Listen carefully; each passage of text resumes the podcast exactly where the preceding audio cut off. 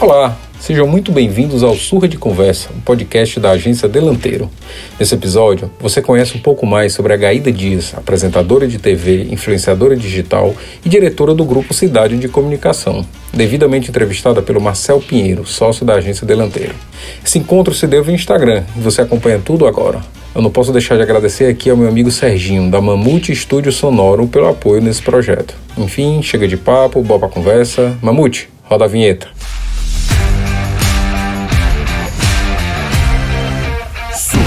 Conversa. Cheguei! E aí, Gaída? Tudo bom? Ei, eu tava apanhando, eu só consigo. Eu vi, eu vi aqui no teu WhatsApp web, eu vi, eu vi, eu botei no WhatsApp web aqui e eu disse, olha meu Deus, essa mulher nunca fez uma live não, foi? Ela fez entrevista ao vivo com a Xuxa, mas na minha live ela não vai saber fazer. Ah, pensou um negócio desse? Mas, Ei, mas pô, tem stand-up, muito... é? Rapaz, a Yara falou que era. Cadê a Yara? Se ela não entrar aqui, eu vou bater nela, porque eu contava pelo menos com uma pessoa aqui que era ela, mas já tem aqui um bocadinho de gente entrando. O pessoal tá entrando devagarzinho aí, eles vão vendo que a gente tá ao vivo, vão, vão avisando pros amigos aí, gente. Quem não, não tiver amigo, avisa pros inimigos. É, e, ou então, se não tiver mais nada interessante para fazer, pega o celular, liga, tira o som e deixa ele no canto lá, vai lavar a louça, que todo mundo tá precisando lavar a louça nessa época de pandemia, não é isso? E é verdade, a gente, vai, a gente começou o quê? Sete e, e sete, temos uma horinha aqui, viu, Gaíra, no máximo. Não porque eu não queira mais, mas é porque o, o senhor Estragan, Estragan, Estragana, que chama, é, ele limita a uma hora o senhor Zuckerberg as lives. Aí, quando a gente termina a live, aí para abrir outra e começar de novo, aí já tá todo mundo com preguiça e ninguém entra mais. Beleza? Mas muito obrigada pelo convite. Eu fiquei super honrada quando você falou da minha participação. Muito, muito feliz. A Maria Delanteira, inclusive, tem uma história muito bacana com o Grupo Cidade. É verdade, feliz, é verdade. Daqui a pouco a gente conta, viu? Um pouquinho dessa Mas, história ó, aí. quem manda é vocês, vem aqui. Beleza, por um, ó, já temos aqui uma boa galera, acho que dá pra gente começar. Vamos lá. Eu tava contando aqui no site, ó, tô vendo aqui. Um emissor de TV, sete rádios, é isso mesmo, sete? Exato. Um portal de notícias, uma coluna social online, que é o Frisson, ou a Frisson, enfim, depende de, de quem chama. Rapaz, cansa, não cansa não? Só de falar eu canso, assim. Eu, eu tenho uma agência, meia agência, né, agora na pandemia, e não dou conta. Como é que tu faz para dar conta de tudo isso e ainda fazer uma live com o pessoal que tem 8 mil seguidores, né, que é o caso da gente aqui? Diz aí. Ô, Marcelo, assim, é, eu me criei na comunicação, então, quando a gente faz o que a gente ama, é muito fácil você lidar. Só que fora todas esses, as emissoras de comunicação que você falou, eu tenho a minha vida pessoal, eu tenho um marido, eu tenho uma academia. E aí, o que eu, o que eu posso passar para todo mundo é que é fazer com amor. Então, o mais difícil é decorar o dial de todas as rádios. E quando eu vou gravar stories, ter essa sequência. Mas assim, a gente e vai o pessoal, o pessoal pergunta e pergunta muito isso, aqui não. Na verdade, hoje, como as rádios, as pessoas procuram mais. É, muitas vezes ela está no rádio, já tem salvo lá o número isso, da é pesquisa. Online, tá. na, na hora da sintonia. Às vezes as pessoas não sabem que fazem parte do grupo Cidade. Mas eu decorei, então, assim, até por fazer muitas campanhas, por estar tá vendendo. Então, são vinte e tantos anos trabalhando com comunicação. A mais nova é a Jovem Pangeri, que aí, no caso, quando o doutor Miguel ainda estava em nosso meio, quando ele fechou a rádio de Jericoacoara, eu falei, doutor Miguel, por que você não coloca a Jovem Pan? Porque a Jovem Pan, ela é conhecida nacionalmente. E aí, essa foi a que a gente demorou mais um pouquinho para poder aprender, mas sei todos os dias. É, não, e quando a gente estava fazendo a campanha de vocês, estava é, chegando o pessoal da Jovem Pan News, né? Que também é um canal que veículo que chegou com uma força impressionante, assim, é, inaugurando uma série de linguagens massa, mas como o papo hoje não é sobre rádio, pode ser em outro momento, é, a gente conversa já sobre, sobre isso, mas de maneira mais geral, né? O mais Eu difícil queria... é a gente aprender a se comunicar com TV, rádio, internet. E a, a coluna Frisson ontem virou para ser um site completo, então é o Frisson News. Sim, sim, sim. Eu vi tu anunciando lá na. na eu sou teu, um dos teus cento e poucos mil seguidores, quase, né? Então eu vi lá tu anunciando. Muito massa. É... E é um, um, negócio que começou faz 10 anos, né? A gente estava é, engateando, talvez, ali na, em internet e tal ainda, e tu já vislumbrou isso, né? Mas então, deixa eu voltar um pouquinho para o começo dessa história. Depois a gente vai lá para a Frisson. Porque eu, eu presumo que tu começou mesmo na TV, né? Porque 25 anos, a TV começou em 68, se eu não me engano. E... A TV começou em 78. 78, perdão. Perdão, 78, 78 exatamente.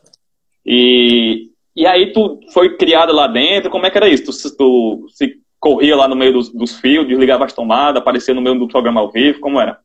Marcelo, assim, é, vem daquela aquela alegria do meu pai todo dia sair para trabalhar. Meu pai sempre inaugurava roupa é, quando ele ia para o trabalho. Eu sempre tive essa, essa, esse prazer muito grande de começar a trabalhar. Quando eu completei 18 anos, eu olhei para o meu pai, apesar de ser, eu sou a segunda filha na hierarquia de vários filhos, e eu uhum. falei para ele, pai, eu vou começar a trabalhar. Então, aos 18 anos, eu entrei na TV.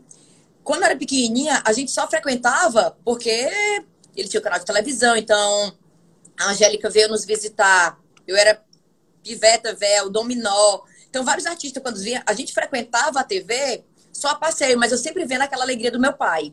Quando tinha o um programa do Irapolima, tinha toda uma regra, por mesmo você, filha do dono, por estar lá nos bastidores, tinha sempre uma regra. Durante um tempo, eu e Miguel Filho, nós somos jurados. Então, aquele mundo de TV começou Foi a se mesmo? desde...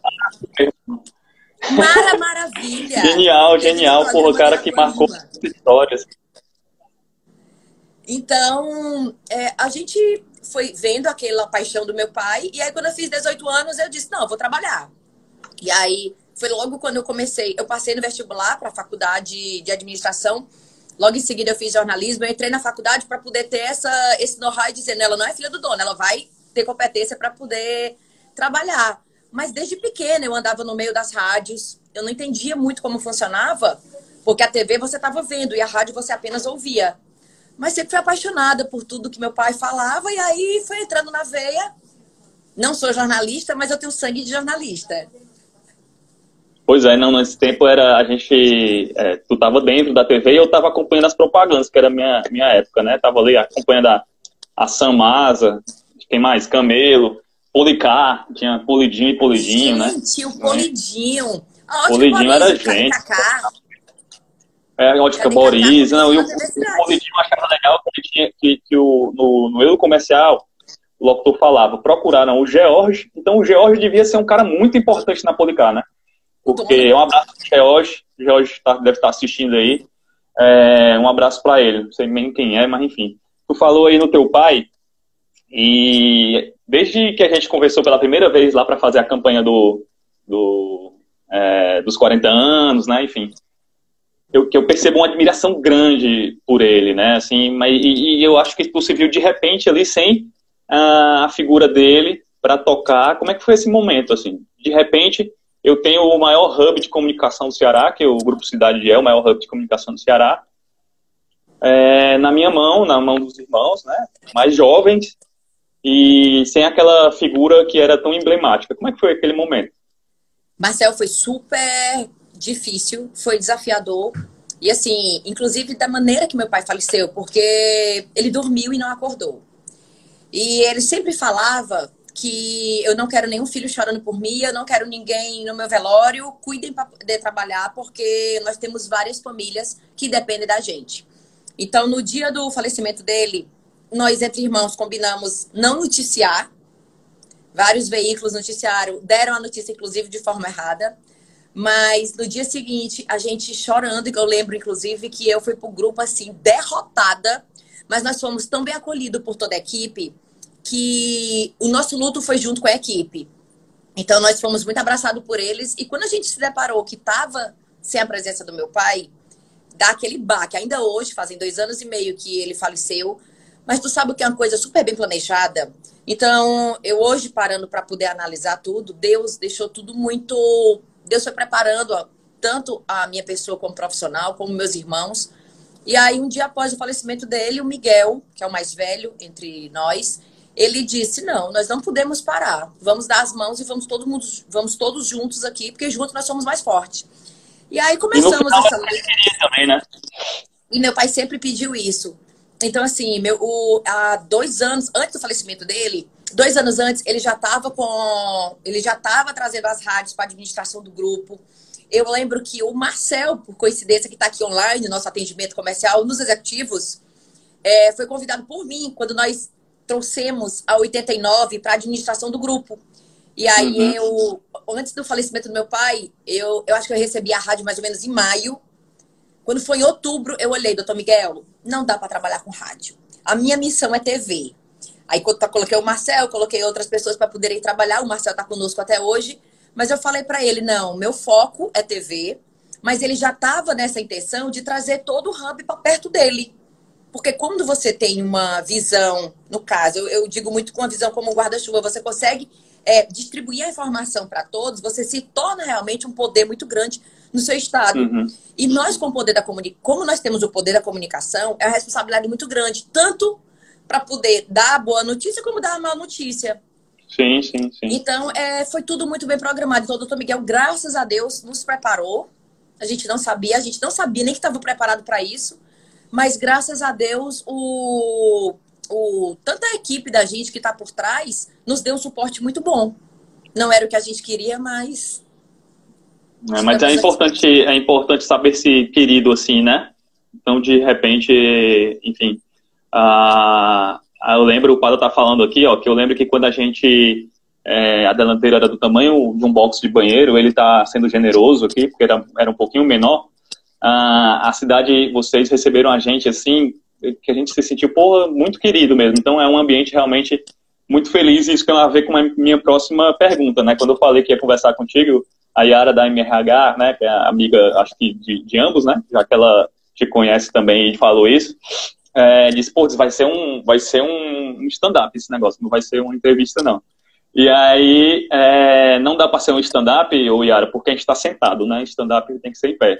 Mas, tirando isso, é, eu presumo que tu é uma pessoa muito bem humorada, né? Não só no, no nas lives, mas no, durante o dia. Tá sempre com um sorriso, sempre é, uma conversa agradável. Mas como é que tu fez para, de repente, se tornar uma líder e precisar é, lidar com firmeza é, com, com, com teu, os teus colaboradores é, de vez em quando precisa? Como é que tu fez para e como é que tu faz para alternar esses dois papéis? Curioso, Marcelo. Nunca fui abordado, talvez, com essa pergunta, mas eu não trabalho com ordem, eu não trabalho com. É, eu não mando. Na verdade, sempre que eu liderei as equipes, eu sempre lidero com muito carinho, muito amor e muita parceria. Então, acho que o grande líder não é aquele que diz vai, é aquele que diz vamos. E logo, né, doutor Miguel estava presente, quando ele começou a fazer toda a reforma da televisão, os filhos diziam, doutor Miguel, você tá louco? Quando eu vi aquele, aquele movimento, eu falei para ele, gente, vamos trazer os clientes para cá para poder conhecer realmente como nós somos grandes, uhum. como a gente tem carinho. Então, você ter um dono, como você é, é executivo da própria agência, você ter o atendimento com seu cliente, você valorizar, isso é muito importante. Então, assim, eu sempre tive essa reciprocidade da minha equipe. E por incrível que pareça, eu sempre tive muito bom humor. Então, mas eu, graças a Deus, nunca passei por nenhuma situação do, dos funcionários me desrespeitarem. Ó, tem duas coisas que corroboram com o que tu tá dizendo aqui. Não sei se, se é verdade, certo? Mas duas pessoas disseram assim. Primeiro que tu era tímida pra caramba e se esforçou pra, pra deixar de ser. E a segunda é que tu começou de, do zero, de baixo, que usava farda e tudo. Igualzinho a, a todo mundo. Foi. Isso em 2001. Eu comecei a trabalhar na empresa em 1997. Em 2001 eu propus ao Dr. Miguel a padronizar todo mundo. 99, 2000 foi 2001. Eu queria colocar farda e eu disse: a primeira pessoa a usar farda vai ser eu, porque nós temos que dar exemplo. E aí, numa outra campanha que nós fizemos em seguida. Economiza até roupa, né? Vou, vou, vou, vou usar também. Tem suas vantagens e suas desvantagens. Eu sou muito a favor de farda, porque eu acho que você além de ter um ambiente mais orgânico, você consegue ter um ambiente nitidamente mais limpo, organizado, não na parte da publicidade do marketing, o pessoal é meio bonequeira. Mas é eu, eu, fiz uma campanha que era Todos Nós Somos Iguais. Então, do porteiro ao doutor Miguel, todo mundo tinha a mesma camisa, porque, Marcelo, se a gente parar para pensar, o, o rapaz que me serve o cafezinho, ao apresentador que está lá na bancada, como cinegrafista que gravou a matéria, todos são tão importantes como o operador do master, como quem programa o anúncio. Então, eu sempre trabalhei dessa forma que para todo mundo das mãos, e às vezes agora nesse movimento de home office, eu às vezes faço arte, faço alguma coisa e minha equipe até diz: Ah, meu Deus, perdi meu emprego. Eu falei: Não, eu não para somar. Vocês são a parte criativa e eu sou o operacional. Então, eu acho que a gente, quando consegue trabalhar com muitas coisas assim, TV, rádio, jornalismo, a gente tem que aprender a lidar, porque nós conseguimos dar a notícia do social ao policial. Verdade. Então, a gente Verdade. vai aprendendo e, assim, graças a Deus, eu me tornei, assim, essa pessoa, essa líder, com muito carinho e respeito da equipe, dos clientes. Bem bacana. Tem, tô- tô- todo mundo tá, tá querendo ganhar, ou ganhar aumento, ou estão sendo sinceros aqui embaixo, dizendo que é, que é verdade mesmo. É, Ricardinho tá fiquei muito- online. Ricardo, Ian e Isa, Raul. Raul, exatamente. É, vamos lá. Quando eu vi a estrutura né, do, do grupo, quando eu fui pela primeira vez, eu disse, meu irmão, esse negócio não existe não, isso aqui não é no Ceará não. É, essa reação é comum, assim, o pessoal que chega de fora, por exemplo, eu pensei que só tinha o Beach Park e o Coco Bambu aqui, mas tem também o, o Grupo Cidade e tal. Então, É, quando a é, pessoa passa pela É comum mesmo. desembargador Moreira, ela não tem noção Uhum. do que existe ali atrás. Ela acha que televisão, como nós é, exibimos o telejornal, e são cenários, exceto o Jornal da Cidade, que no caso pega o newsroom inteiro, as pessoas não têm noção. Então, quando nós começamos toda a obra, nós fizemos com que a TV fosse algo que os clientes visitassem e nós pudéssemos gravar de qualquer espaço. Mas muita gente se surpreende. Então, quando começou, já entrando um pouco aqui das, das redes sociais, quando entrou mais essa era das redes sociais, uma coisa que eu sempre fui, fiz foi gravar bastidor. E eu comecei na TV tentando mostrar realmente o outro lado, porque as pessoas não têm noção do que o apresentador passa para estar ali todo bonitinho, impecável na bancada. É impressionante mesmo. Na primeira vez que eu fui lá, pra galera que tá assistindo, tinha eco quando eu falava, de tão grande que é o negócio. Era, Gaída, aí, era um negócio enorme, é enorme, é enorme. Tem vários estúdios, é realmente incrível. A gente visitou algumas TVs em São Paulo, delanteiro, né, a gente delanteiro, que não tinham essa estrutura que o Grupo Cidade tem. É impressionante mesmo, parabéns. É, e, e outra coisa que eu acho que também deve ter agregado para vocês é a bandeira Record, né? Porque vocês foram Band, foram, foram SBT e hoje são Record. E a Record trouxe um profissionalismo grande, eu imagino. É, que outras características assim tu atribui à Record nesse crescimento de vocês, nesse formato atual que vocês têm, né? Que até a Vivi, que é nossa mídia aqui, ex-mídia atual, sei lá como é que tá o status, o status Oi, nosso Vivi. relacionado. Marcelo, tá na chamando- verdade, na verdade, o que a gente tenta sempre fazer é assim. Eu até ia falar agora de um projeto que a TV Cidade tem, que o grupo tem, que é, é visita das escolas. Então, desde 2004, 2006, nós começamos um projeto chamando as escolas para poder visitar, porque serão futuros telespectadores, futuros profissionais que iam conhecer os bastidores, como É, era. já, tem gente- já tinha gente até sugerindo aqui no, no, no chat, né? Pô, tem que fazer excursão e tal. Igual É, a, a fábrica Fortaleza. Enfim, foi- Exatamente. Quando eu, eu era bem mais nova, eu visitei a fábrica Fortaleza, ficou aquela ideia, ficou aquela imagem quando nós visitamos a Coca-Cola.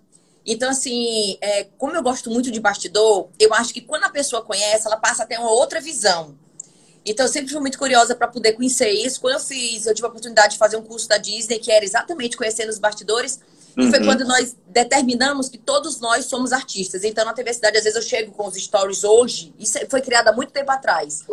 Quando eu chego lá na TV, eu digo, bora, tem que estar todo mundo pronto, sorrindo, belíssimo, para poder passar nos bastidores. Uhum. Então, isso é uma coisa que vai acontecendo e a gente vai se acostumando. Eu acho que um ambiente leve de trabalho, as pessoas rendem mais, as pessoas são mais felizes. Ela facilita muito para que você possa fluir, principalmente na área da criação e da, da publicidade. Eu não sou publicitária formada, eu sou metida por experiência. É, o, mas eu, o está chamando a atenção aqui, dizendo que até Nossa Senhora de Fátima já visitou o Grupo Cidade. Né? Então, Vander Lúcio, muita gratidão. Marcel, isso é um testemunho que eu vou dar a vocês. O doutor Miguel faleceu em março. Ele tinha uma viagem no dia 20 de abril, 21 de abril, para Fátima, e ele tinha um sonho de conhecer uma aeronave. Quando foi com seis meses que ele tinha falecido, o Vander Lúcio nos deu a notícia que Nossa Senhora de Fátima estava, a imagem peregrina estava Uhum. vindo à Fortaleza e eu fiz de tudo para levar ao grupo. E nós conseguimos. Então, assim, Pô, que massa, hein?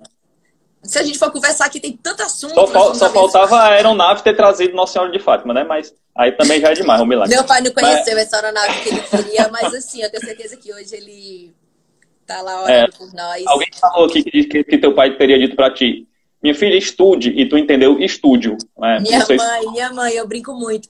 Que minha mãe dizia, minha filha, estude. E eu só entendi estúdio. Porque de de manhã até de noite, hoje, inclusive, nos dias que eu saí de casa, eu tô internada assim de casa direto, meio com medo da própria Covid. E hoje eu fui bater nos estúdios. Então, é um mundo que eu gosto muito. É um mundo que eu sou encantada. Mas eu não entendi estúdio, eu entendi Não, estúdio. e, e hoje eu tava, eu tava até brincando com essa coisa de que a TV vai acabar. Usei esse novo TikTok, né? Que já tenho, já tenho três seguidores. Né? Daqui a pouco eu chego na Gaída no Instagram. Já tenho três seguidores lá. E, e eu tava brincando de tantas mídias que supostamente iam tomar o lugar da TV e, e não tomaram, né? E agora na pandemia a gente vê, tô falando de estúdio aí, a gente vê um crescimento de novo enorme da, da TV, né? Tu acha que ela tá ressuscitando, assim, ou na verdade isso é balela? A TV nunca morreu mesmo. Na verdade, a TV nunca morreu, Marcel. Quando surgiu o videocassete, quando surgiu o próprio cinema, dizia, dizia, DVD, Blu-ray, etc. dizia que ia concorrer com a televisão. Na verdade, a, o que eu tenho participado de fóruns da própria Record, de televisão, eu tenho lido meio mensagem, as agências, é, Uhum. vocês que realmente estão sempre nos comunicando, é, ela veio para agregar. A, a televisão continua lá e as outras mídias veio para agregar. Então a Sim, televisão, principalmente no Nordeste, aqui no nosso, no nosso estado, ela é muito forte porque as pessoas não são tão detentoras ainda da tecnologia. A rede não é tão boa assim, né? Eu, eu tava lendo outro dia no meio mensagem que no Brasil, é, mais de 80% da população termina o pacote de dados com 15 dias do mês, né? Então, tu imagina aí é, o que, é que elas têm que fazer nos outros 15 dias, né? Assistir TV. É, ou, então, ou então fazer a quarentena e o álcool gelson, né? Como a gente estava conversando naquela. Mas, é, voltando, voltando ao papo mais sério, a, a conexão não é tão boa assim e o poder aquisitivo não é tão bom assim. Então, aqui especificamente, no Brasil todo, mas aqui especificamente, ela nunca morreu, né? Não, a TV nunca morreu. O que tem fortalecido muito, e isso é, eu parabenizo toda a equipe da TV Cidade, que principalmente nesse momento da pandemia, muitos, muitas televisões a gente vê a nível nacional é, encerrando as suas programações e colocando reprise de, de, de filmes e tudo. E a Uhum. TV Cidade, mais uma vez, acertou, foi na mão contrária, que eu posso dizer na mão contrária. Hoje nós vimos que foi o melhor, Foi a mas correta, enquanto né? as televisões estavam tirando a programação, nós entramos com novos programas, novos programas. E Uhum. então, o Ceará no Ar especial, que é exibido aos sábados, ele tem feito mix de notícia. O que, que a televisão está ganhando com tudo isso? A credibilidade. Então, hoje, o mais importante é a credibilidade. Quem está noticiando. Então, você vê. É, a Renatinha, que é marketing da, da Fametro, da Unifametro, é, gerente de marketing brilhante aí da, da, da Unifametro, estava lembrando a gente que até os veículos nativos digitais, né, Facebook, Netflix, estão anunciando na, na TV, né? Então eles precisam de alguma forma disso que tu tá falando, de chancela, né? É, eu sempre brinco que ninguém diz assim, cara, te vi no Facebook, ou te vi no, no Instagram. As pessoas Mas- falam, te vi na TV, né? Marcel, É, até hoje é assim. tava, só um, um detalhe, quando eu estava à frente da gestão comercial, visitando cliente, é, fazendo o operacional mesmo, hoje eu estou mais na gestão, Uhum. e aí uma das coisas que eu sempre defendia para meus clientes era o seguinte, todo mundo vai dizer que te viu na televisão. E muitos, 84% de pesquisa feita pelo Grupo Cidade, 84% ou só 86% vão dizer que viram na Globo. Então a minha defesa de venda sempre foi assim: não pergunta onde o cliente, onde você viu, venda. Então isso foi uma Uhum. estratégia, inclusive, que eu acredito que a Record tenha usado há um tempo atrás, trazendo grandes nomes, porque o que na verdade importa é a audiência. É a audiência, né? Então, eu fiz muita degustação com o cliente, muito desafio para dizer: vem anunciar comigo. Tu vai anunciar um produto Faz o teste, né? na TV Cidade, você vai ver como vende. E ainda hoje funciona assim. Mas algo que a, deixou essa credibilidade muito aquém foi a quantidade de jornalistas que surgiram no país sem ser jornalistas, mesmo é, noticiando, colocando informações na própria Facebook. Então, eu tenho Facebook até hoje, é uma rede que nos alimenta de muitas informações, tanto do policial sim, quanto sim. ao social, mas você tem que ter muita prudência onde você está vendo a notícia. Principalmente hoje com essa era do fake news, que antigamente era notícia sim. falsa, né? Mas a gente tem, sempre tem que ter muita. Era boato, né? Exatamente. Então Tinha hoje uma cobra, é muito rápido. O Tony Ramos morreu, essas coisas. Agora é fake news, não. Uma das, das notícias que mais deram acesso na UOL, na última convenção que eu tive da Abratel, foi a notícia do Lula, que o Lula tinha se tornado ministro. Então, as pessoas, quando escutam uma informação dessa, ela pode ter visto em qualquer rede social. Para onde é ela isso. vai? Para a TV é ou para um site de notícias de credibilidade? É, ela, é, é, mesmo que seja na própria internet, ela vai para o site de credibilidade que, cuja credibilidade vem da TV, não é isso? Ou vem dos meios tradicionais, assim. E o que me chamou mais atenção também é que vocês, assim, houve um crescimento por busca do jornalismo de credibilidade, né? E vocês já apostavam muito nisso, né? Antes da, da pandemia, tinha sete horas ali de jornalismo diário, mais ou menos, não era isso? É, como é que vocês perceberam isso? Alguém foi para a China antes, provou do morcego também, viu que ia dar essa coisa aí? Como é que vocês feeling. tiveram esse, esse feeling, né? Feeling, Marcel, porque assim, no momento que está todo mundo é, sedento da notícia, as televisões todas com cancelando suas programações, fazendo redução de funcionários. Nós fizemos redução de funcionários. Foi necessário fazer isso, mas assim, o que, que a pessoa está procurando no momento? A informação. Então, quando surgiu a ideia do Ceará no ar no sábado, foi numa quinta-feira e o jornal ia ao ar no sábado. Uhum. A gente, eu, eu acompanhando de casa, aqui no nervoso, mas assim, quando você tem uma equipe disposta, uma equipe que está ali para entregar realmente a informação, tudo flui. É muito difícil Sim. você fazer. É como se você tivesse que fazer trabalhos todo dia com deadline ali. Então, nós temos o Ceará no ar, tem o Cidade 90, tem o Cidade Alerta, tem Jornal da Cidade. Todos os jornais ao vivo, você tem que ter, por mais que seja, tenham matérias em todos, a mesma matéria em todos, tem que ter uma linguagem diferenciada. É verdade. E, e, e requer muito jogo de cintura também para segurar essa. essa a, bom, esses sete, essas sete horas de jornalismo ali ao vivo, sempre com informações relevantes, né, para não virar ali um, só um, uma grade ocupada por, por, qualquer coisa, né. Eu imagino que vocês devem ter um dia a dia bem dinâmico, né, para conseguir segurar essas sete horas aí de jornalismo é bem, é bem animador. Na verdade, a televisão ela não para, as equipes elas trabalham 24 horas, inclusive a rádio. É, e foi feito um foi criado um projeto lá no grupo. Na verdade, ele foi reinventado, acho que ano passado, ano retrasado, que era o Reação em Cadeia, que é o único grupo de comunicação que entra em, em, sincronizado todas as rádios ao mesmo tempo. Nem a hora do Brasil hoje é na mesma hora.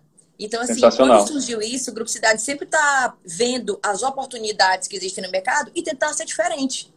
Então, as ideias amparam a, a, a, o contato que a gente tem com vocês de agência, os próprios clientes, às vezes existe uma demanda, e aí vai muito na, na pesquisa, nos estudos. É, eu acho que aumentaram foram, foram as oportunidades, né? Com, com tantos canais disponíveis de fazerem projetos diferentes, é, negócios diferentes, com mídias diferentes, para anunciantes diferentes, acho que as oportunidades fizeram foi aumentar. Assim, outra vantagem da TV também que eu acho é que a TV engorda, né? Então, no meu caso, ela é muito positiva. É verdade que a TV engorda? Não. É, não, é não? Caramba, não. bicho. Já ia pedir um programa de madrugada aí pra ti, pra eu engordar um pouquinho, mas não, não engorda não, então. Na verdade, a TV, ela Porque aí tu, e se eu pegasse grande... um programa... Ah, desculpa, desculpa, mas se eu pegasse um programa de madrugada, eu ia entrar na hora do, do, do fala que eu discuto, eu ia dar prejuízo pro, pro o Moésio, que é um amigo, ele disse que tem um, um vizinho dele que conserta eletrodomésticos. E ele tem muito lucro quando os copos d'água é, viram em cima da TV, né? Não tinha essa história do copo d'água lá. Mas já que tu... O pessoal sim, abençoava sim, sim, o copo d'água, aí o copo virava em cima da TV, queimava a TV e o cara tinha lucro porque consertava ele a TV. Ele tinha que trabalhar. Na verdade, eu não digo que a televisão engorda, não. Dependendo da programação. O Ricardo tá dizendo que engorda. Ele diz assim: engorda sim, já engordei 22 quilos. Ele falou. Ricardo, isso é outra coisa, tá?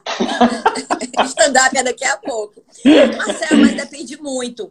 É, assim, em períodos de pandemia, mesmo com a pandemia, eu, tenho, eu, tenho, eu fico na televisão 24 horas, eu acompanho aqui, ó, tá atrás de mim aqui, ó, deixa eu mostrar pra vocês. Eita, ela, cara. ela tá desligada ela agora tá para não atrapalhar. Ah, eu fiz meu home office aqui, peguei a televisão, coloquei. Mas as pessoas às vezes estão assistindo, na verdade, essa teoria que você está falando, ela é verdadeira, porque a televisão, ela é o encontro da família. Então as pessoas acabam assistindo TV para poder passar tempo, para poder assistir um filme, e aí vai aquela guloseima, vai a pipoca. E nós aqui no Nordeste, nós temos a cultura de assistir os programas policiais na hora do almoço, né? É, eu nunca entendi isso, né? Mas enfim, dá certo, mantém, né?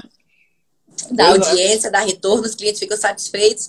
Então a gente continua fazendo aí da melhor forma possível. E, e Gaída, quando é que tu decidiu, assim, ou tu teve coragem de ir pra frente mesmo das câmeras, né? Assim, porque eu, eu presumo que deve dar um, um frio na barriga ali, né? Caramba, eu tô- sou de bastidor, alguém falou aqui, comentou que, que tu é tímida por natureza e tal. E de repente tá ali na frente das câmeras, um, aquele, aquele medo de quando a gente vai pro colégio, aqueles sonhos, né? Que a gente vai pro colégio, tá todo mundo rindo da gente. E agora são milhões de pessoas que podem rir de mim, né? Como é, É que foi assim. essa experiência aí? Marcel, eu sou muito disciplinada. Quando é me dado uma missão, eu vou atrás e faço. E o Ricardo é testemunho, ele estava. Eu estava fazendo a reunião de programação, e aí nós estávamos sendo muito massacrados com a nossa principal concorrente, que ela conseguia levar todos os, os entrevistados de peso, todos os. todos os grandes nomes, e ficavam só um, um outra seleção de, de artistas para a gente sim, poder sim, gravar. sim. Então, é, o que que aconteceu? A gente, nessa reunião de pauta, o Ricardo e a Patrícia Calderon, tinha outra pessoa na reunião, e ele disse assim, por que que, Gaída, tu não vai pro vídeo? Eu falei, eu? Eu já tinha feito alguns cursos de oratória, eu, eu dava treinamento para os apresentadores da TV, alguns quando começaram, eu estava lá orientando, e me deu aquele frio na barriga. Até hoje, eu comecei em 2016, se não me falha a memória. Se eu disser para você que até hoje me dá um frio na barriga, tá. Eu, eu acredito mesmo. E, e também por. Mas isso é bom, por outro lado, pelo menos pra mim também, porque eu me dá um frio na, na barriga também. É, não na TV, né? Porque eu não tô aqui na live, por exemplo, agora dá. Mas serve para que você se prepare bem, né? Para que não tenha uma falsa segurança é, e consiga se preparar bem para entrar no ar e oferecer o seu melhor ali, no teu caso, para milhões de telespectadores, não é isso? Então, eu sempre tentei ser muito natural, tanto nas minhas redes sociais como nas próprias entrevistas. Então, quando o Patrolino, meu irmão, ele já era apresentador, então ele sempre, quem produzia as pautas dele, ele se assistia, ele se criticava, e eu segui muito esse exemplo. E aí, no caso, quando eu comecei a fazer, a ir pro vídeo, não teve aquele negócio ensaia, vai testa, não. Foi decidido. Foi, Quando foi à pronto. noite, Deus confirmou, através de um vídeo, que eu tenho esse vídeo até hoje. Aí eu disse assim, não, se tem que ser, vambora. Eu comecei a estudar as pautas, comecei a estudar a vida de quem eu ia entrevistar. Você tem que estar muito atento. Porque às Sim. vezes o entrevistado, ele responde algo que você ia colocar na pergunta 10. E aí, assim, eu tento agir com muita naturalidade, no sentido de que eu vou tentar, vou tentar perguntar o que todo mundo quer saber. E aí, nunca usei ponto, às vezes eu levo, eu sempre dizia pra minha equipe, pessoal, preciso de um ponto para vocês irem soprando o que é que eu vou perguntar. Mas eu, eu encarei o desafio. E meu pai E quando tu muito- foi pro Brasil todo, Gaída, tu, tu ficou com medo também, assim, de, sei lá, usar o sotaque daqui do, do Ceará, mandar um, um diabo é isso lá em Dubai, sabe? É, ou seja, de as pessoas não, é, não estarem acostumadas a, a uma apresentadora do Nordeste, que quer queira, quer não, tem o, sotaque da gente, por mais trabalhado que seja, o jeito de falar da gente, as expressões, o sorriso. É, tu teve algum medo disso não ser bem aceito nacionalmente? Não, na verdade, dessa rejeição não. O meu grande medo era de não conseguir entregar o programa semanal. Porque nós tínhamos a. Eu, nós, nós fazíamos a seleção de matérias e tinha que ter entrevista toda semana. Então, a minha grande o frio na barriga, quando eu fui assinar o contrato, que a Record News me convidou, eu fui. Um olheiro, na verdade, não sabia que eu fazia parte do, do corpo de gestão da televisão. Ele me encontrou e me convidou. Eu falei, mas eu tenho. Existe o Bora Viajar, um programa internacional, Patrolina jornalista. Ele falou, não, a gente com a pessoa de outro, com outro formato. E aí me convidou, eu, eu, nós assinamos realmente o contrato com eles. Mas assim, eu sempre tive as portas muito, as portas muito abertas quando eu ia, quando eu pedia entrevista para qualquer pessoa. Então, voltando para aquela tua pergunta, eu fui atrás dos amigos de TV. Eu fui atrás dos amigos e dizia, fulano, uhum. eu quero te entrevistar. E muitas vezes eu ia diretamente para o entrevistado, eu não precisava passar pela assessoria. Pela assessoria. E aí a gente, nesse desafio... Eu trabalho, assim, dessas... Ó, vou até ler aqui. Xuxa, Sabrina Sato, Cláudia Leite, Ivete Sangalo, Bibi Ferreira, Daniel, Chitãozinho Chororó, Tássia Naves. Caramba, é muita gente. O Whindersson, Matheus Massafera e o, Massa, o maior de todos, Mar Marcel Pinheiro, né, que é o Sou eu, no caso. Marcel Pinheiro, vai dar aí um vídeo, ó, vai dar um programa completíssimo. Tem nem, sobrenome, tem nem sobrenome de famoso. Pinheiro, olha, meu Deus. Mas vamos lá. É Ticiane Pinheiro, é, pô, peraí. É verdade, verdade. É porque eu não gosto de falar da família, não. Mas, mas, mas dessa galera que eu li aqui, ou de, de quem não tá aqui, alguém deu mais Marcel, trabalho, a tá foi mais resistente. A mais difícil que eu fiz, eu levei um fora. Inclusive, vou mandar um beijo para ela, Luciana Jimenez. Muito obrigada pelo aprendizado nesse dia. Eu cheguei na Rede TV, depois de fazer uma série de entrevistas na Rico, Tiziane Pinheiro, Otávio Mesquita, eu marquei com a, com a assessoria, a assessoria dela, maravilhosa. Quando chegou 9 horas da noite, eu cheguei na Rede TV, ela ia gravar o programa e só poderia me atender meia-noite. De boa, tô lá para poder trabalhar. Eu, minha equipe cearense do Camarinzinho, super bem tratado. Nesse dia, tava tocando, a Cláudia Leite estava participando. Quando a Cláudia Leite saiu, pedi entrevista, foi maravilhosa. A Gaída, como fica sempre com o radar ligado, quando Luciana Gimenez termina o programa, ela olha para uma das assessoras. Eu não vou dar entrevista para ela. Marcel, minhas pernas sumiram. Caramba. Aí um dos, dos, assessores, muito gentil, disse: Nós vamos ter que dar entrevista. Ela veio de Fortaleza para poder entrevistar você. Quando nós entramos no camarim, me deu uma travada. Disse, foi mesmo, mas, mas foi, foi, foi. É, então ela, ela. Peraí, deixa eu fechar aqui a porta. Eu Tá. O menino entrou, o menino entrou. Então ela disse que, que, não, que ia gravar, depois disse que não ia gravar e depois disse que ia gravar de novo. Foi não, isso? e aí o assessor foi muito gentil e tal. Ela deve ter feito algum comentário, só que eu ouvi. Então, isso, pra, isso quando você vai, vai entrevistar uma pessoa, se fosse uma estrela, teria dito, eu não vou. Não, não quer, tudo bem, tchau. Só que assim, como a Luciana Gimenez é uma pessoa. Atende aí, tua, tua cria. Então, como a Luciana tá igual Gimenez, ela... Luciana Gimenez aqui, meu filho, Ave Maria. Mas vai, vai. A Luciana Gimenez, ela tem uma história na TV e eu queria realmente falar dos bastidores, como é que é. Na hora que eu cheguei, eu fiquei super nervosa. Aí eu falei, aí eu enganchei na hora que eu fui começar. Sejam bem-vindos a mais uma entrevista do Frição TV. Eu olhei para o meu produtor, nós estávamos no camarim desse tamanhozinho. Eu olhei para o uhum. meu produtor, vai. Tirei tudo que estava amarrado em mim. Fiquei com o microfone, que eu gosto muito de gravar com lapela, para não ficar com a mão presa. Sim. A primeira pergunta que eu fiz, ela já se desarmou e aí consegui fazer como estava planejado, mas foi a entrevista mais difícil. Por mais assim que eu tenha tido frio na barriga com a Bibi Ferreira, com o Padre Ayrton, com vários. Com a Xuxa, foi de boa também? Na verdade, você acredita? Eu cheguei lá no estúdio da Xuxa. Ela usa Monange mesmo, não? Gente, ela é linda. Ela é linda. Entendi. Xuxa, queridíssima. Ela é linda. A voz é a mesma. Mabel, quando... minha irmã, queria ser Paquita, mas ela não tinha um cabelo louro aí não dava certo, não. Mabel, é. beijo, viu? Marcel, por incrível Mas foi pareça, tranquilo com ela também, porque é um. Porra, é um ícone. A Xuxa marcou o horário da entrevista. Ela, ela tá, no dia ela foi gravar dois programas. Ela começou às 14 horas. A Xuxa me deixou mais uma admiração maior que ela conversa com todo o, a plateia, termina, ela faz foto com todo mundo. Então, isso deixa você muito confortável. Então, eu cheguei lá nos estúdios da Record, tipo, duas horas da tarde, foi, eu fui entrevistar lá às 10. Tava, tava me retocando, tava Tiro Lipa, é, Bruno e Marrone, Tosi Chororó. Então, eu consegui fazer um material muito grande. Quando a Xuxa veio, ela prepara toda uma luz. Você pode usar seu equipamento, você pode começar a gravar uhum. todos os detalhes, não tem problema. Mas ela deixa a gente muito à vontade. Então, assim, eu que tietava, Xuxa, tê-la como entrevistada é muito bacana. Mas assim, eu sempre tentei manter a postura e mais quieto. E, e assim, pois é, o que eu ia te perguntar era isso.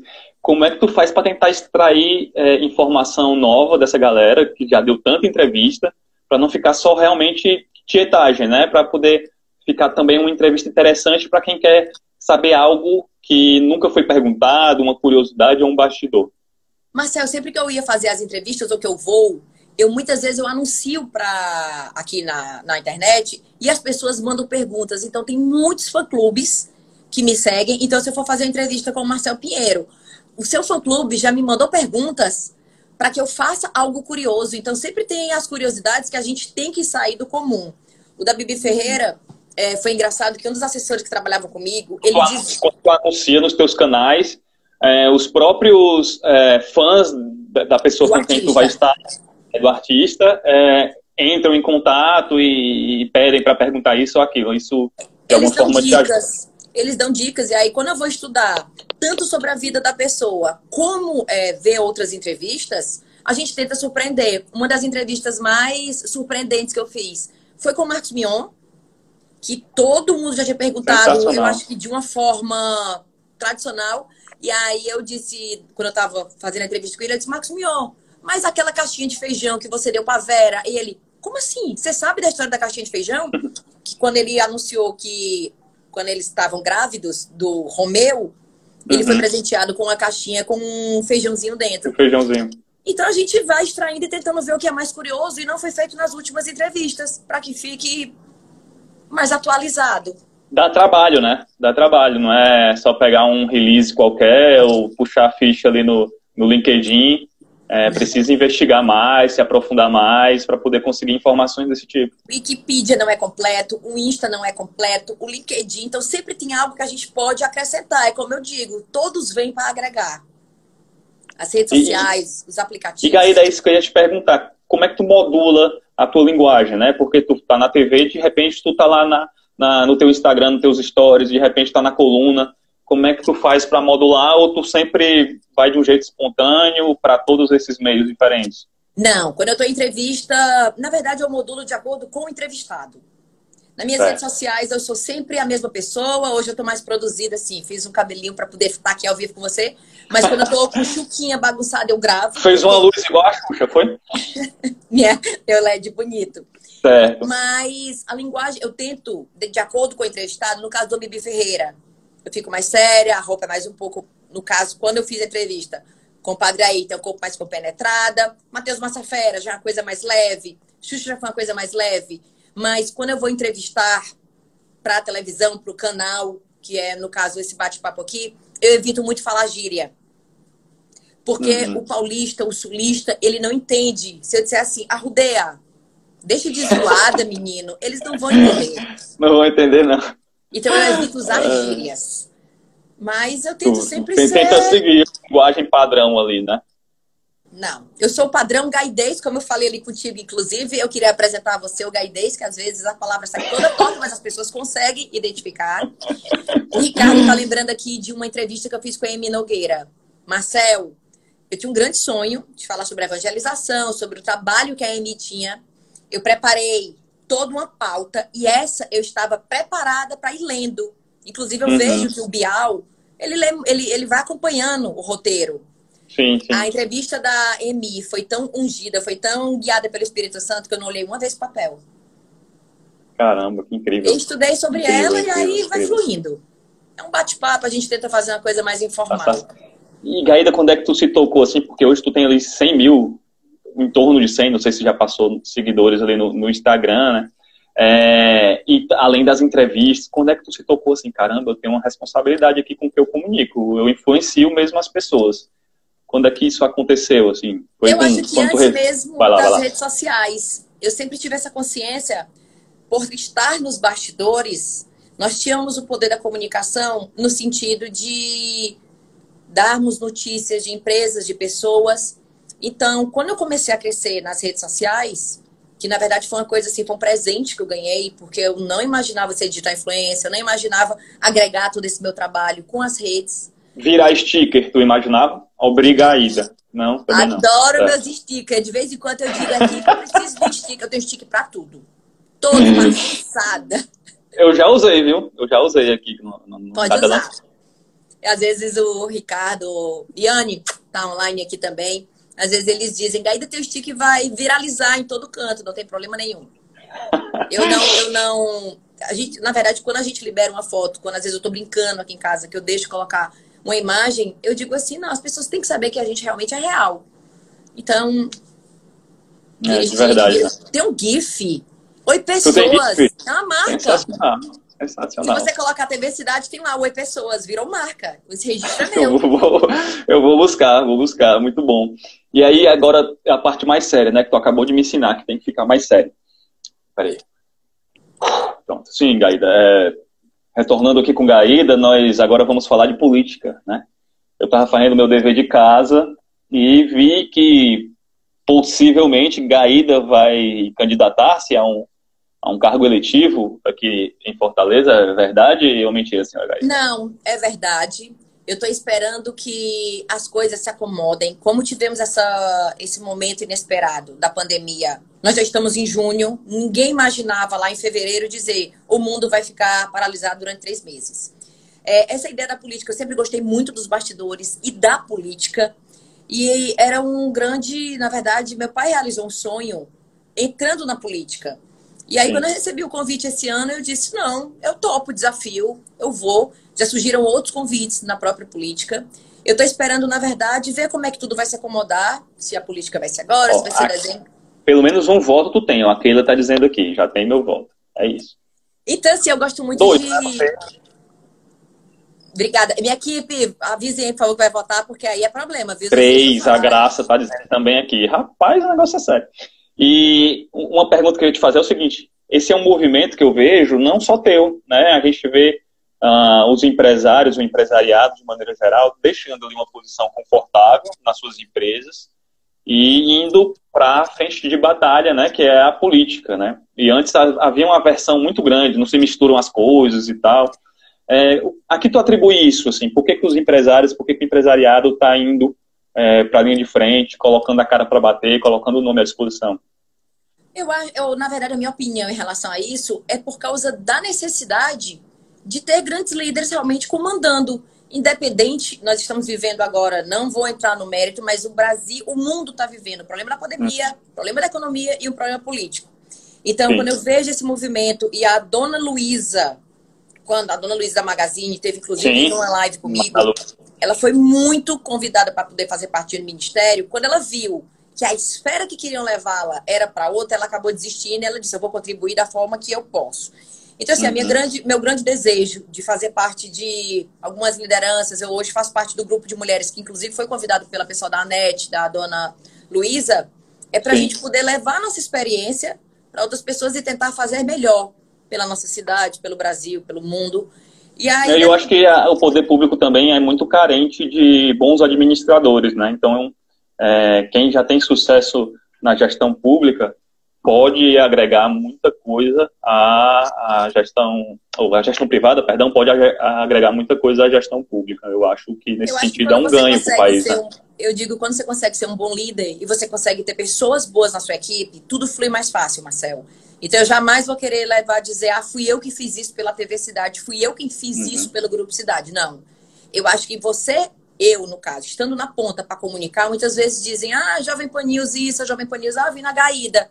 Não sou eu, tem os locutores, tem os comunicadores, tem, tem toda uma equipe por trás. Então, quando você tem pessoas, eu contrato uma agência boa para poder trabalhar para minha empresa, eu tenho um uhum. profissional bom para poder fazer aquilo, você consegue se cercar dessas grandes pessoas, você acaba tendo sucesso em tudo que você está comandando.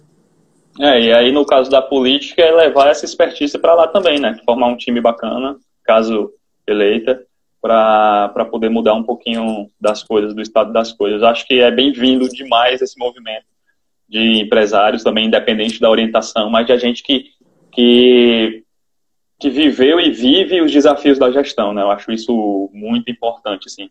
Eu só não vou porque eu não tenho, eu tenho medo do, da minha foto não sair legal na urna eletrônica. Porque senão eu ia também, mas, mas eu é, tirando isso. fazer uma foto bem bacana, se preocupe nela. Falando em fruição, conta um pouquinho da história aí de fruição, né? Isso é um sucesso gigante, 10 anos, se transformando em portal. Eu entrei aqui no portal, tá sensacional, com muita notícia de tudo que é jeito, de tudo que é gente. Bacana Marcelo, demais. Verdade, Como é que foi esse start, esse start? Lá atrás, quando o doutor Miguel começou a imaginar, ele queria colocar um jornal impresso. E aí nós falamos, não, a ideia do jornal impresso daqui a pouco é ir reduzindo, vamos fazer uma coisa online. Porque uma coisa que eu sempre digo, a notícia ela não espera. Então, se você fizer um jornal impresso, você só vai saber qual é a manchete amanhã, só que toda a televisão verdade. já deu.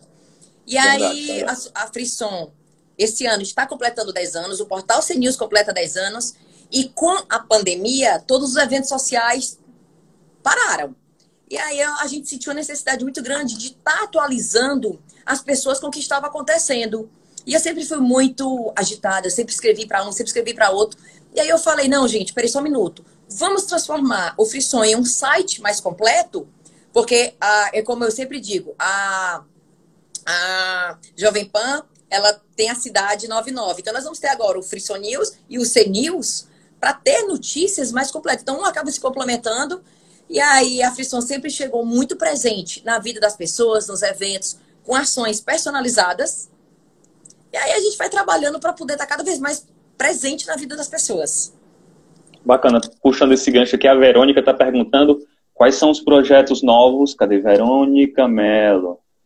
Se tem projetos novos da TV Cidade para comunicação cearense em breve? Ou... Temos. Temos. Tem, tem, tem o próprio portal uh, da Frisson, né, que é um, um, projeto novíssimo aí. O canal e, do YouTube do CNews, o canal do YouTube do CNews, que está fazendo todas as lives. Então, assim, é um momento da gente chegar mais perto das pessoas de uma forma online, de uma forma conectando todo mundo, seja no portal, seja nas rádios, seja na TV. A gente está sempre presente na vida das pessoas. Então, todo mundo já passou pelo Grupo Cidade. É, realmente, pelo visto, muita gente aqui que está acompanhando é, é, fã do, do, Grupo Cidade, né? Da, da, deixou muito, muitas lembranças boas em quem passou por lá e continua deixando em quem está lá. E, e falando em, em, coisa boa, né? Tu estava falando aí na entrevista da, da Emi, falou também na do Padre Ayrton. Uma coisa que eu sempre tive curiosidade é a Record é uma TV evangélica, né? E tu conseguiu colocar. É, rapaz, tu, eu, eu, fico pensando, se a Garrida conseguiu isso, ela consegue qualquer coisa. Porque ela conseguiu colocar conteúdo católico na, na, na TV evangélica, né? E assim, eu também sou católico, partilho aí da, da, da tua crença, né? A gente gosta de confissão, missa, essas cores de beato. Mas eu queria mesmo saber como é que tu conseguiu isso, né? A gente tem uma parceria de... muito boa, sabe, Marcel, com eles. Então, quando a gente é, entrega um resultado, de, na verdade, a televisão ela precisa de três pilares para poder sobreviver: uhum. faturamento, audiência e prestígio. Então, quando você entrega audiência e faturamento, a gente acaba defendendo aquela nossa crença com os dados, então a gente se esforça para poder fazer uma, entregar um produto de qualidade. Então, o programa na época começou como Brasil Católico, nós mudamos o nome para não ferir tanto, é Viver pela Fé. Mas uhum. eu, eu só posso, eu, o que eu resumo é isso aqui, ó. A fé que a gente tem e a missão. Então, quando a missão é dada, a gente vai lá e entrega o Espírito Santo para poder cuidar. Sensacional, sensacional. E, e precisa, né, desse momento, muita gente sofrendo. Eu imagino o número de pedidos que vocês devem ter recebido, né? E também a própria, a própria empresa, todo, ninguém ficou incólume aí nessa crise, né? Tem, tem, até uma pergunta da Lara aqui, é, eu vou fingir que eu não conheço, mas é da minha esposa. A senhora, senhora Lara Moura. La, senhora Lara Moura pergunta do impacto do, dos anúncios, né? Se vocês sofreram mais em que meio? Na TV, no rádio, se foi mais ou menos igual isso? Não, é, teve um é impacto é muito grande. Na verdade, o percentual da televisão ela é maior do que o rádio. Então, percentualmente. Representa mais, né, no final das contas. Representa mais. Então, a TV realmente sofreu mais com, a, com a, o fechamento de tudo. Era um momento novo, então, alguns clientes continuaram, foram adaptando suas mídias, mas nós sentimos. Nós sentimos essa redução, mas estamos tentando aí fazer com que tudo volte. Então, o Grupo Cidade, inclusive, foi o primeiro veículo a dar a mão para pequenos, pequenos empresários, ele teve um projeto do Chega Junto, que era fazer nações para poder de doação para entidades. Então, assim, o grupo está sempre tentando se inovar e trazer as pessoas para perto dele de uma forma digna e, como é que eu posso dizer, espontânea. Ó, oh, estão perguntando qual foi a palavra que eu falei. Quero deixar bem claro que foi beato. Beato, com B, certo? Beato. B-A-P-O, ok? Nada contra, mas o que eu falei foi, foi beato. É, retornando ao tema da espiritualidade, tu fez, sempre fez questão de deixar isso muito claro, né? E Sim. tu não teve medo também de, de as pessoas interpretarem mal esse teu lado, de, de forma que tu, da forma que tu coloca a tua espiritualidade? Não, eu sou católica apostólica romana, respeito todas as religiões, respeito quem acredita em horóscopo, respeito o espiritismo, mas eu como uma comunicadora, inclusive respondendo a pergunta que você fez do passado, aí atrás, eu, comunica, eu como comunicadora, se a minha crença é essa, a gente tenta seguir exatamente essa linha diante do grupo. Mas a gente respeita todos, né? Mas por opção, eu tento sempre evangelizar com o católico. E, e os gospel, como é que eu posso falar? fiz entrevista com o Regis Danese, é uhum. a música cristã, ele já transformou a minha vida. Então, a gente tenta transparecer o bem, transmitir o bem para todas as pessoas. Acho que é isso. É, Regis Danese é da música do, do, do iFood, né? Entra na, entra na, minha casa. É. Sim, gente, ele é, é, maravilhoso. Vamos, vamos, vamos. Já estamos aqui bem pertinho de terminar, mas eu acho que dá para fazer ainda uma última pergunta. Se alguém tiver é, pergunta também, pode deixar, porque daqui a pouco aparece o cronômetro aqui no Instagram, que eu estou medindo aqui, daqui a uns quatro minutinhos deve, deve aparecer. Mas voltando à questão da espiritualidade, é, que lições tu tirou para a vida pessoal e para a vida profissional é, dessa quarentena, né? Que agora está afrouxando, a gente pode dizer que está se encaminhando para o final. Mas Marcelo, quais foram as lições que ficam para ti, Gaída? Eu fiz um comentário hoje no texto, nós temos rezado o texto em família e tem alguns amigos que 18 horas está todo mundo online. E o meu testemunho hoje foi exatamente sobre isso. Como esse período de quarentena me aproximou mais de Deus. Apesar de eu não estar na confissão, não estar na comunhão diária, eu estou, no caso, na comunhão online. Então, eu sempre tive essa prática de rezar o texto, de estar no texto da misericórdia. Foi um grande presente que nós conseguimos colocar para toda a população da misericórdia na 89 e a hora do Ângelus, às 18. Então, o, o que eu trago de tudo isso foi essa aproximação, essa intimidade com Deus mesmo. Às vezes eu estou fazendo a minha corrida. Tu tá, tu tá otimista com, com o que vem pela frente, apesar de tudo? Acha que a gente pode tirar coisas boas nesse momento? Assim, eu acho que as pessoas vão ficar mais humanas. O que a gente percebe é que o vírus ele veio para poder, como é que eu posso dizer? Ele não escolhe branco, preto, rico ou pobre. Todos nós somos iguais. E o que eu acho é que as pessoas vão se respeitar mais a partir de agora. O meu grande medo no momento é esse essa liberdade que a economia está voltando, que porque as pessoas muitas vezes não respeitam as regras que os governantes uhum. mandam. Então, meu desejo é que a gente possa tirar o melhor possível, que tudo volte ao normal, que tudo volte a funcionar como antes, mas eu acredito que muitas empresas vão continuar com home office até dezembro, até ter mais segurança, até por causa da própria economia, né? Verdade.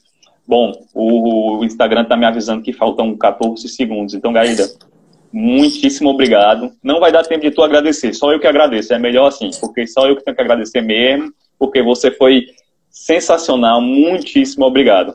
Tá bom?